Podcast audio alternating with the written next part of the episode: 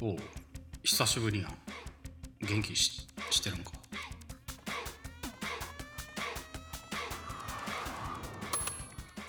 どうも大変ご無沙汰しております。中曽根でございます。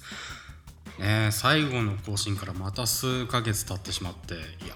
月日が経つのは早いものですね。えーさて、え1点前回の更新の時にちょっと間違ったこと言ってんじゃねえかなっていうことが分かりまして。あのボールペンのねお話をさせていただいたんですけどもそのボールペンのね真のメーカーの名前が読み方わかんねえと。でまあねこう調べとけよって話なんですけどでまあなんかあの調べてみたんですよ放送の後にね。であれね多分シュミットって呼ぶんですねうんもうあの今更なんですけどねさて、えー今日はですねもしかしたらこう話がねうまくまとまるかわかんないんですけど友人の話をねちょっとさせていただこうかなと思います。せっかくこうやってねたまに たまにというかまあ良くないですけど、まあ、更新させてもらうんでまあちょっと半径3メートル以内のね人間関係の話でもさせてもらえたらなと。でまあいつもは台本とかメモとか書くんですけど今日はもうノープランでお話ししたいと思います。えーまあそいつは男なんですけど同い年で。で初めて会ったのが21歳の頃でした。で彼は俳優になりたいんだって言って。でまあそれを共通の友人から話を聞いていて。ででまあねそういう話を聞いててなんで僕にその話振られたかっていうと高校の時僕演劇部だったんですよ。でまあそれも なかなか 闇の深いエピソードがいっぱいあるのでまああのとりあえずあの伝えたいこととしては自分から入ったんじゃないからねっていうこと ですね、えー最初裏方の音響で入りました。でそしたら気づいたら台本に僕の名前が書いてあっていやいやいや先生ふざけんじゃねえぞこの野郎とか内心思いつつ、えーやってったんですけどでも普通の演劇部員だったらそんな話は来ないと。でなんでかっていうとあの皆さん知ってました？演劇部って大会があるんですよ。あの一体何を競うんだっていう話なんですけどまあそういうね演劇を上演して劇を上演してそれで金賞銀賞、えーなんとか賞だっつっていろいろ演技賞だとかねなんかいろいろあるんですけどそれで僕まあまあいいとこまで行ったんですよねうちの代で。でね高校演劇って結構設計というか設計？設計というかその大会事情が今思うと結構きついことやるなって思ったのがまずうちの県だったら県大会が9月にあるんですね。で9月で進んだら次の上の大会行ったらブロック大会があるんですよ。でブロック大会が12月なんですよしかもクリスマスぐらいなんですよねまあ僕は予定がないからいいんですけどで全国大会全国大会が翌年の8月なんですよ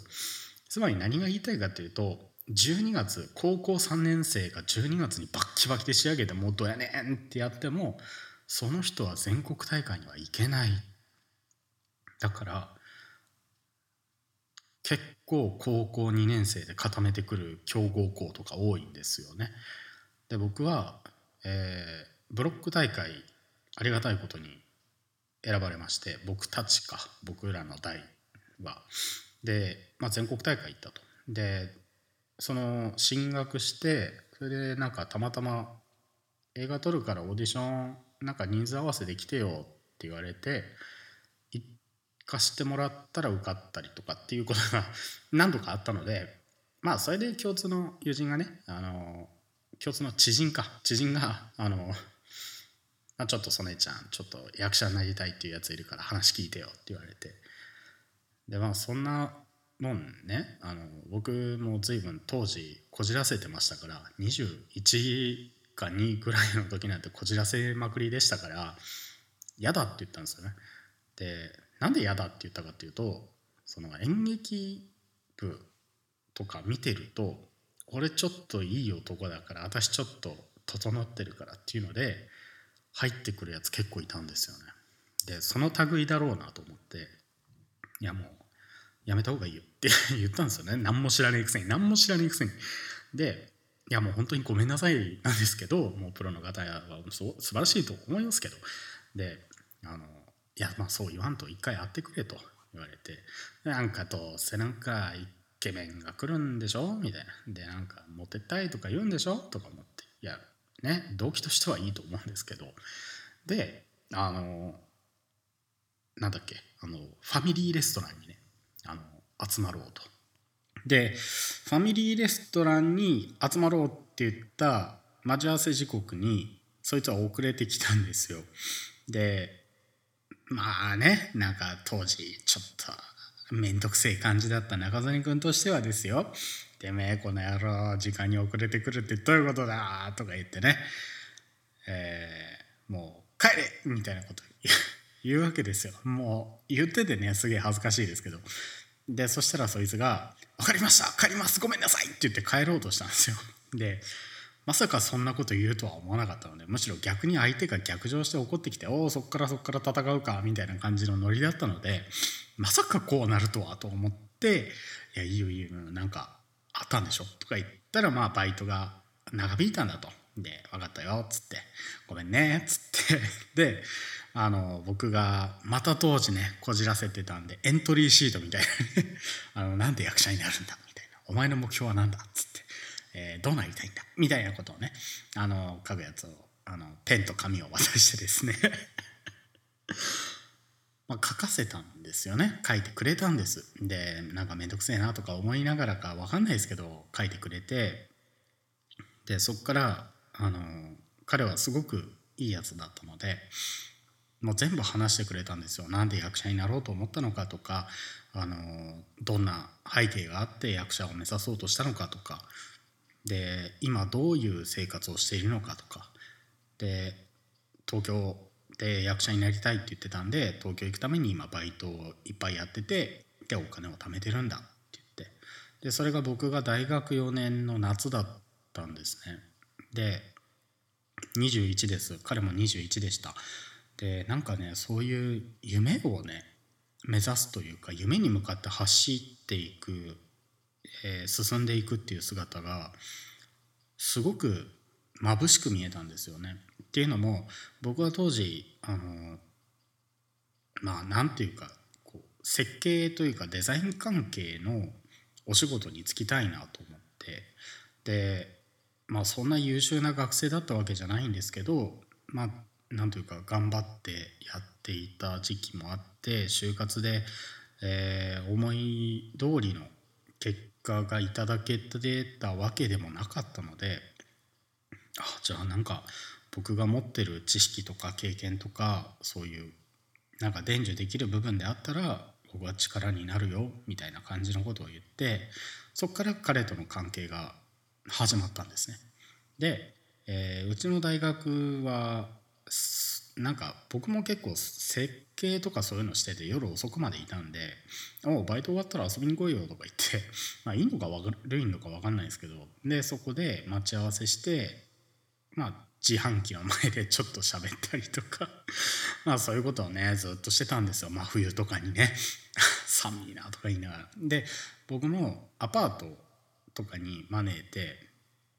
でうちのアパートねあの安いんですね。あのすごく安くて月2万8,000円とかで住めるんですよ。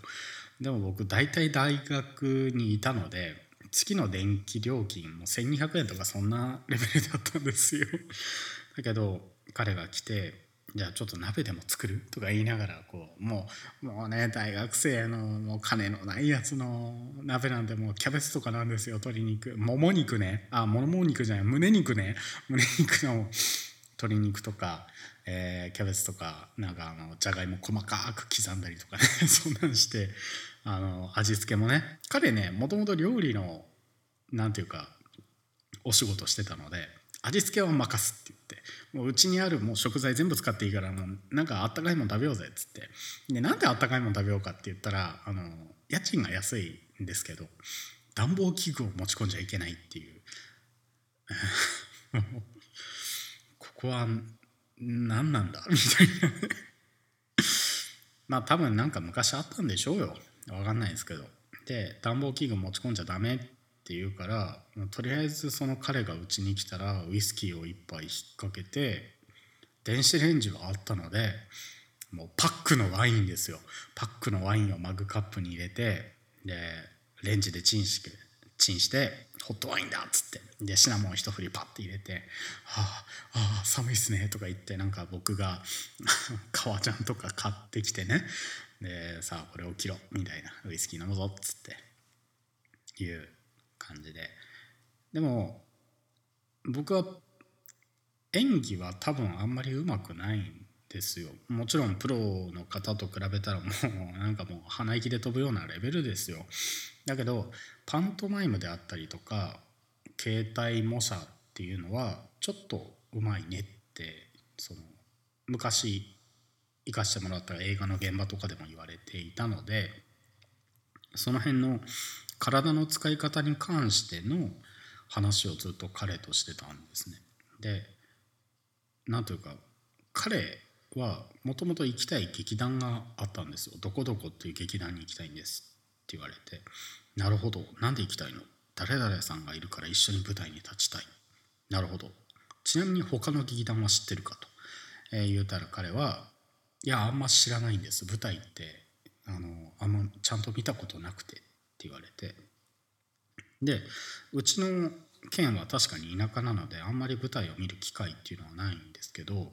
たまたまうちの県に劇団民芸さん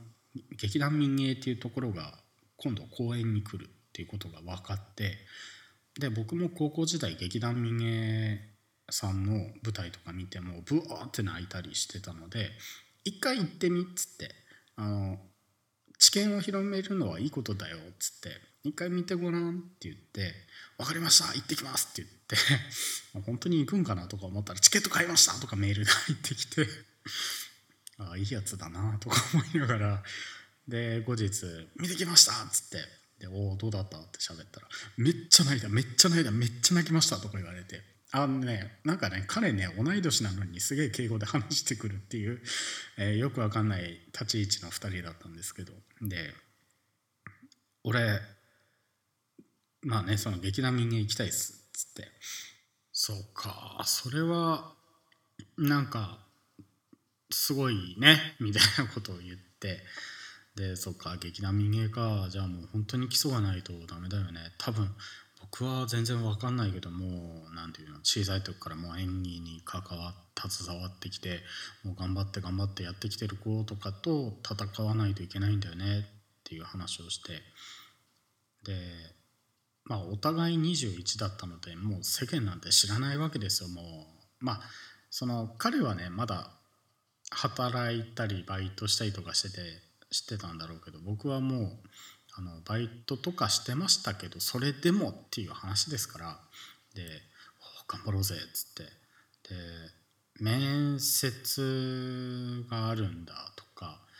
まずまずね書類審査で受からないと面接まで行けないわけですよ。もうこれ当然のことく。でよしじゃあ証明写真撮ってやろうと。でなんか顔的な証明写真と全身の証明写真がいるっていうんでで僕壁が白いとこ知ってたんでじゃあ僕は撮るよっつって撮ってんであとは自己 PR ですよね履歴書のね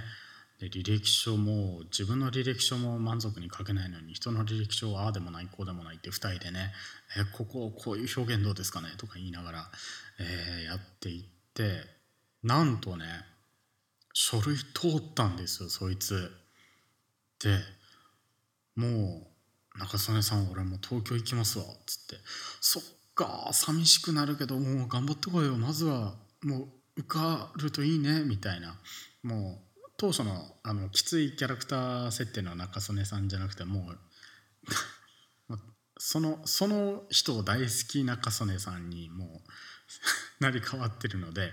もうもういけたらいいね最高やねみたいな。もうできること全部やってこいみたいな。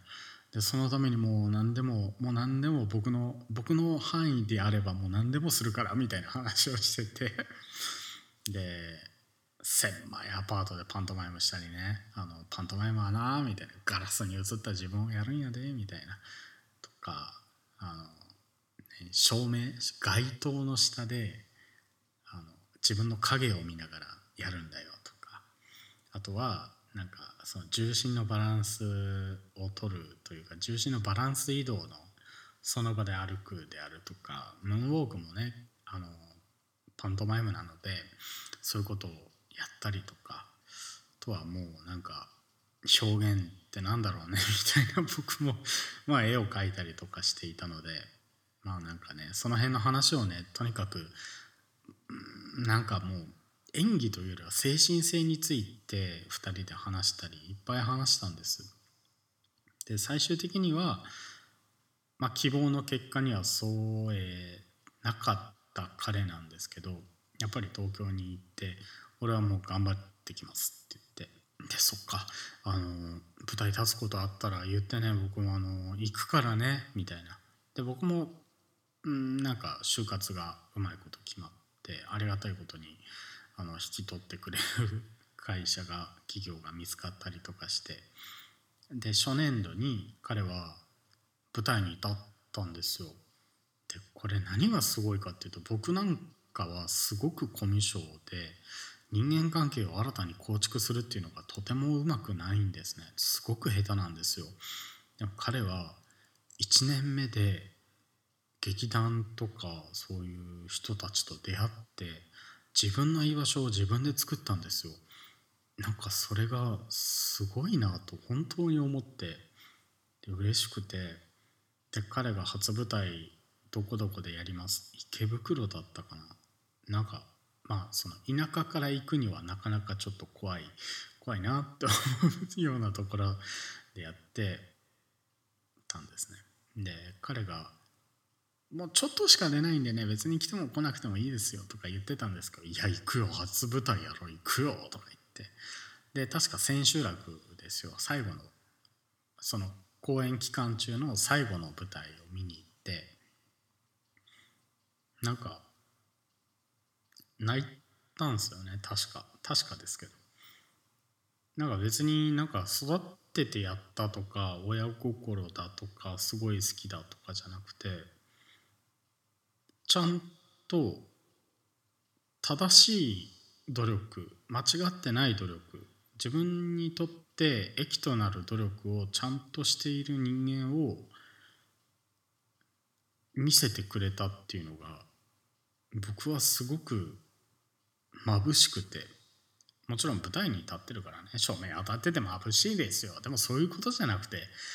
人間性にすごく改めて惹かれてしまったっていうのがあって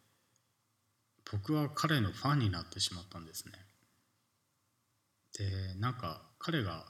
その後どうやって今に至っているかっていうのはもう本当に長くなっちゃうんですけど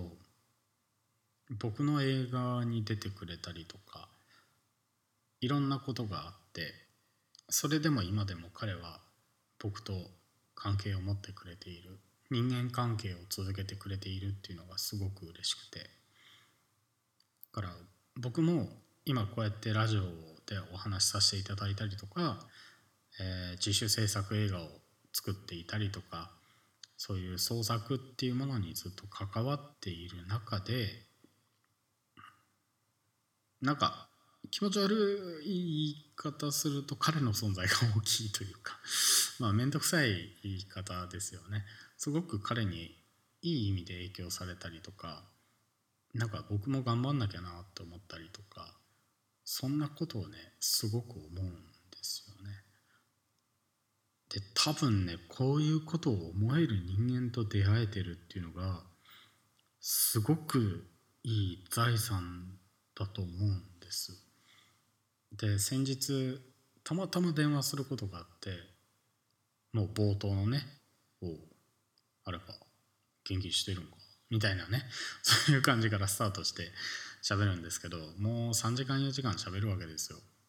でもお互いね思うところがあったり。彼はまだ東京にいるんですけど。でなんかねお話ししたり。なんか僕がね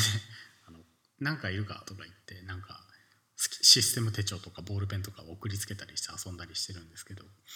まあ、そういうねなんか半ば無茶ぶりの遊びにも付き合ってくれたりとか。